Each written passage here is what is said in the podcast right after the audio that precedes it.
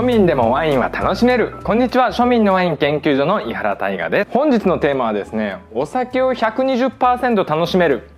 アルコール好きがワインを選ぶべき6つの理由を説明していきたいと思います。どうか最後までご覧くださいませ。私はオンラインサロンの運営と各種 SNS でも活動していますのでよかったら概要欄の方からご確認くださいませ。それではアルコール好きがなぜワインを選ぶべきなのかを説明していきます。この動画はですね毎日ストレスや楽しみをお酒にぶつけて現実逃避をしていたり寝て起きて倦怠感で罪悪感を感じている人たちに向けて作ります。ました。例えば休日はもう朝からビールを飲んでしまう方や夜はストロング系飲料を飲みながらソファーで寝落ちしちゃう人。腸の出先ではワンカップを開けて剣をまたいで乗り過ごしてしまう人たち。45リッターの焼酎ペットボトルの空き箱が部屋中に転がっている人はごめんなさい。すでに手遅れです。病院やカウンセリングに行くことをお勧めいたします。またすでにこだわりを持ってウイスキーや日本酒を飲まれている方はそのままその道を貫き通してください。異論反論出てくると思いますのでこの動画はどうかここで閉じてください。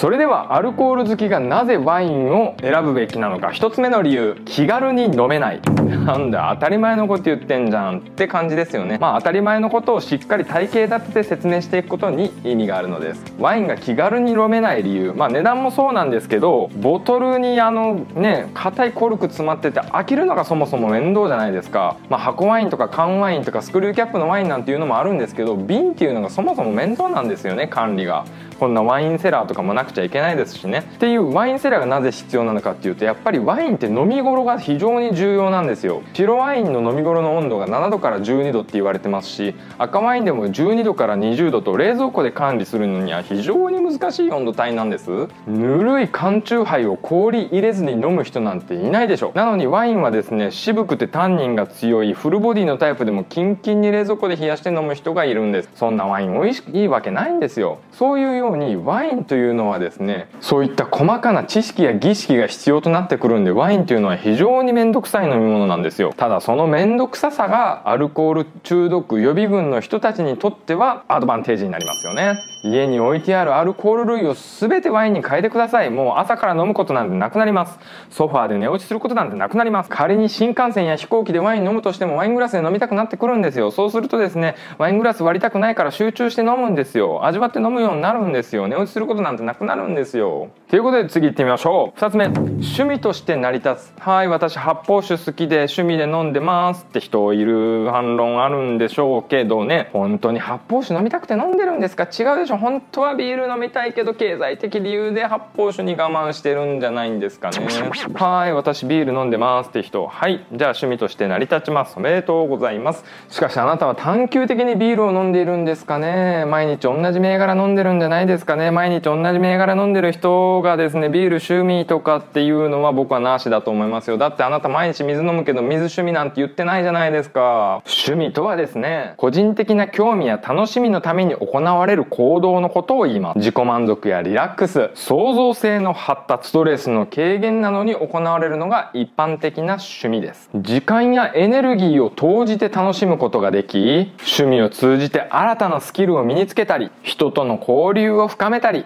自己の成長を促進させていったり個人の思考や関心を追求し充実した日常生活を送る気づきとなるのが趣味です。すなわちただの消費としてお酒を飲むのか何かしらの楽しみを持ってお酒を飲むかで変わってきます。現実逃避にアルコールを使うのは必要悪。現実をより高めるためにアルコールを使うのは必要善。少なからずこのチャンネルを見てくださっている向上心の高い非常に優れた皆さんは少しでもワインに興味ある方だと思うので飲み始めると私の言ってることが分かってくださると思います。では次行ってみましょう。アルコール好きがワインを選ぶべき理由3つ目。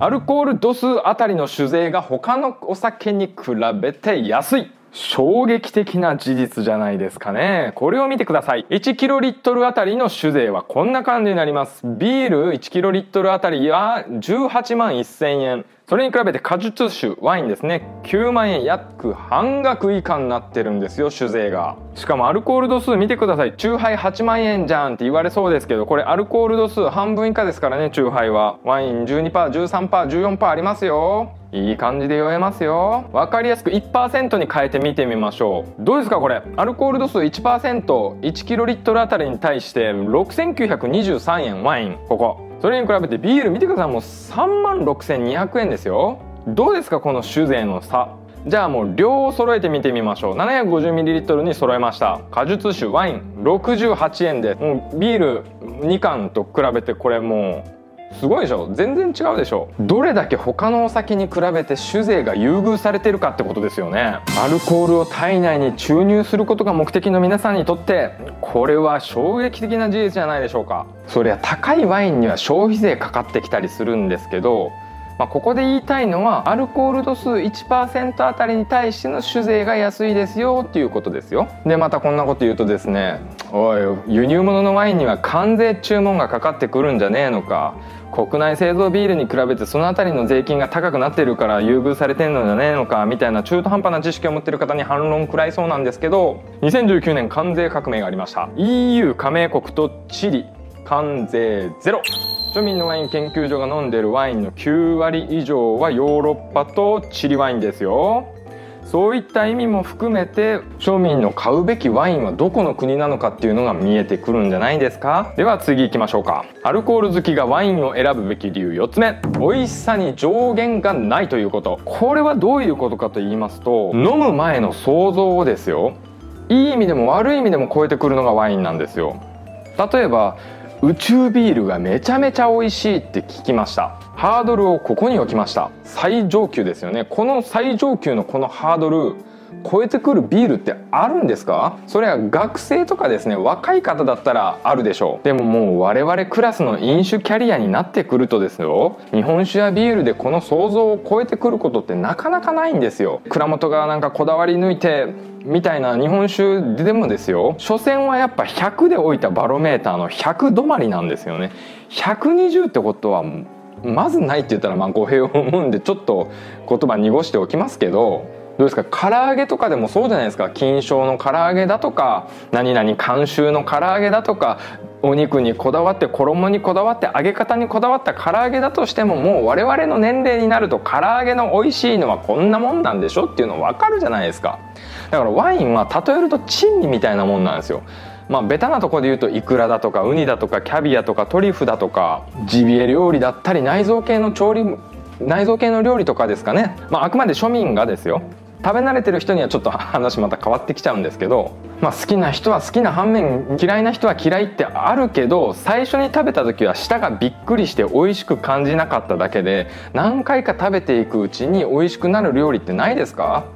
ウニなんて最初食べた時ふにゃってなりませんでした？でもお寿司屋さん行ったら必ずウニ食べるんじゃないんですか、まあ、ただですねワインも毎日飲んでいって1,000本超えたあたりからある程度何でも想像つくようにはなるんですけど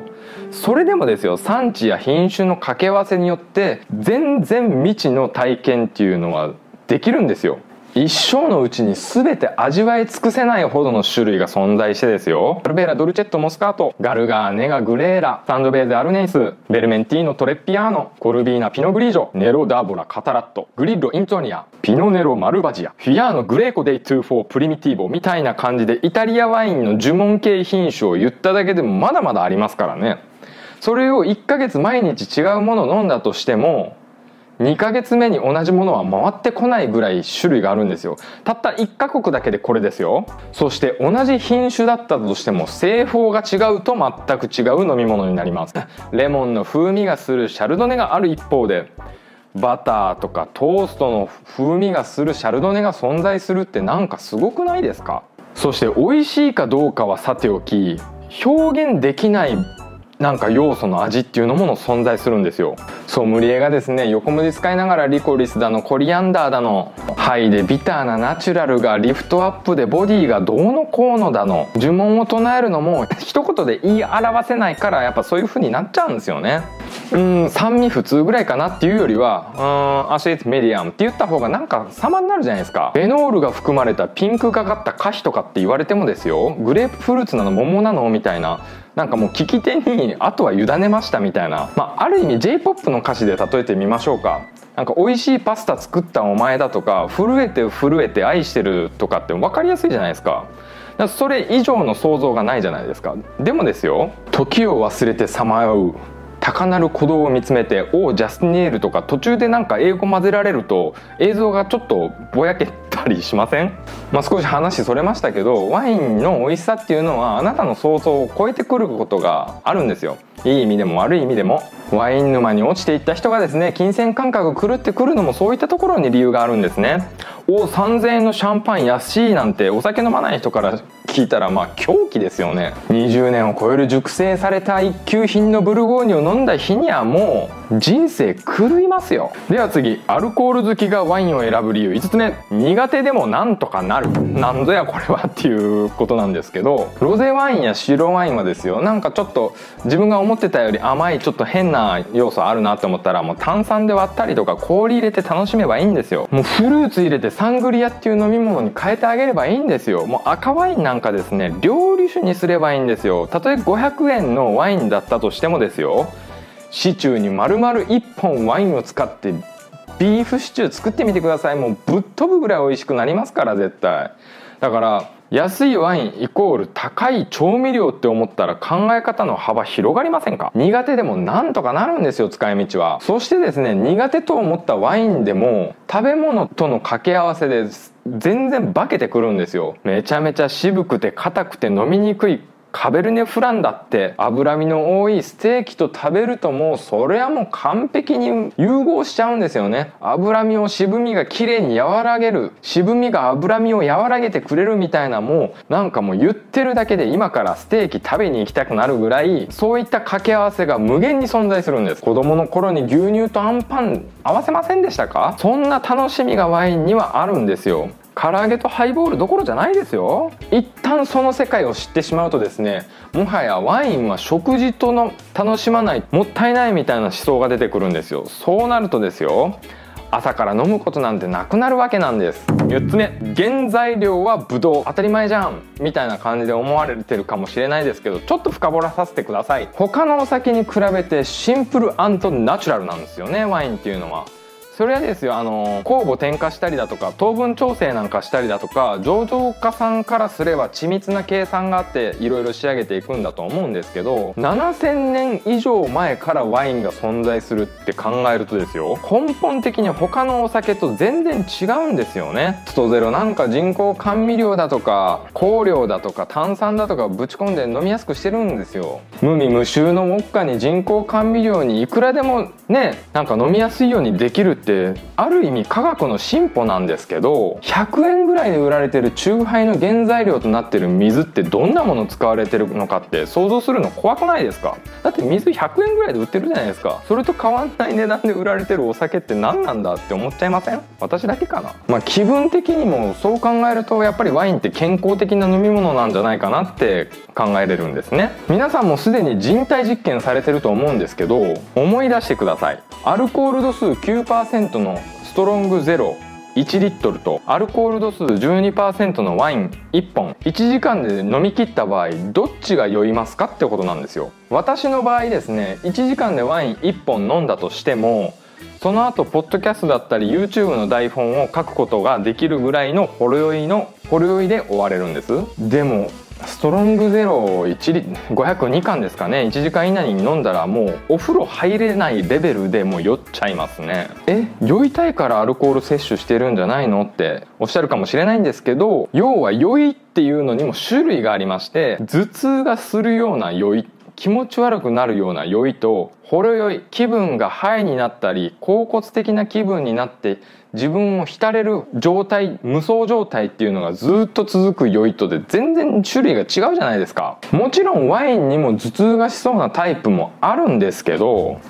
まあ、他のお酒と比べるとほろ酔い率は高いですね。ほろ酔い持続率っていうのは。なんか最近ですね安いウイスキーをなんか締めにハイボールとかで飲んでたんですけど飲んでる時は全然酔わないんですけど夜中なんか血中濃度がおかしくなったりしてて頭痛がすごいしてて昔ウイスキーでこんなに気持ち悪いことななかったのになんでこんな体調悪いんだろうっていうことがあったんですよ。それでよくよく調べてみるとですよそのウイスキーの中に入っているのがですねウイスキーをスピリッツで薄めてるんですよね。安いものには安いという理由があると。味はうまいこと科学的にチューニングされてるから美味しくいただけるんですけど昔ながらの本物とコスト削ってコスト削って飲みやすくしたものでは実体験を持ってどれぐらい体に影響があるかっていうのが分かります。そこがこれなんですよね。ワインは原材料が果物なんですよ。ブドウが腐ったものなんですよワインって言ったら。腐ったって言ったらおかしいですね。発酵したものなんですよ。納豆体にいいみたいに言うじゃないですか。ワインもきっと体にいいはずですよ。エビデンス？私です。ではアルコール好きがワインを選ぶべき理由。補足と注意点を説明させていただきます。散々ワインご利用ししてきたんですけどやっぱり体質に合う合わないっていうのはあるんですね。私の場合ですと日本酒がどうしても体に合わないんですよ。750ml の日本酒だったら飲み切るのに3時間ぐらいかかっちゃいますね。でその後結局気持ち悪くなったりだとかそれはもちろん慣れだとかトレーニングだとか経験だとかってそういうのもあると思うんですけど日本酒飲んだ翌日は必ず頭痛がしちゃいます。だからワインもですね少なからず体質に合わないっていう方はいらっしゃるかもしれません。でもですねそこで勘違いしていただきたくないのが皆さんワイングラスに入ったワインを想像してみてください。どういったワイン想像しましたか？おそらく大半の方はグラスに入ってるワイン赤ワインだったでしょう。そうなんです。イメージとして先行されているワインワイン像っていうのは赤ワインが多いんですけどそれが落とし穴だったりするんですね。ワインもですね少なからず安かろうまずかろうっていうのはあるんでそういった私の経験も踏まえてなんですけど1000円以下だったらもうスパークリング2000円以下だったら白ワイン2000円超えてきてやっと赤ワインって楽しく飲めるレベルなんですよ。まあ小売価格ベースなんでね。例えば2000円のやつが1000円ぐらいで安売りしてるのを狙えば1000円であのそこそこいいの買えますんで安心してくださいね。私が言いたいのはやっぱスパークリングとか白ワインから入るとワインの世界に入りやすい。まあそれはお金があればまた別ですよ。軍事金があればなんかいい赤ワイン飲んどきゃいいんですよ。3年4 5千円する赤ワイン飲んどきゃもう想像絶する味なんていっぱいありますから。まあスパークリングで言ったらですね外れの話じゃないですけど炭酸があればある程度味はごまかせますし白ワインなんて平たく言えば水みたいなもんですよ。まあ赤は外すとダメージ大きいですよね。ただ想像を良い意味で超えてくるのはやっぱり赤ワインですしロマンが詰まっているのも赤ワインなんですよ。なんで理想はですね毎日デイリーワインには白ワインだとかスパークリングワインとか飲んでおいて週末ちょっとしたいい気分を味わいたい時に赤ワイン飲むみたいなライフスタイルがおすすめです。そしてですねウイスキーに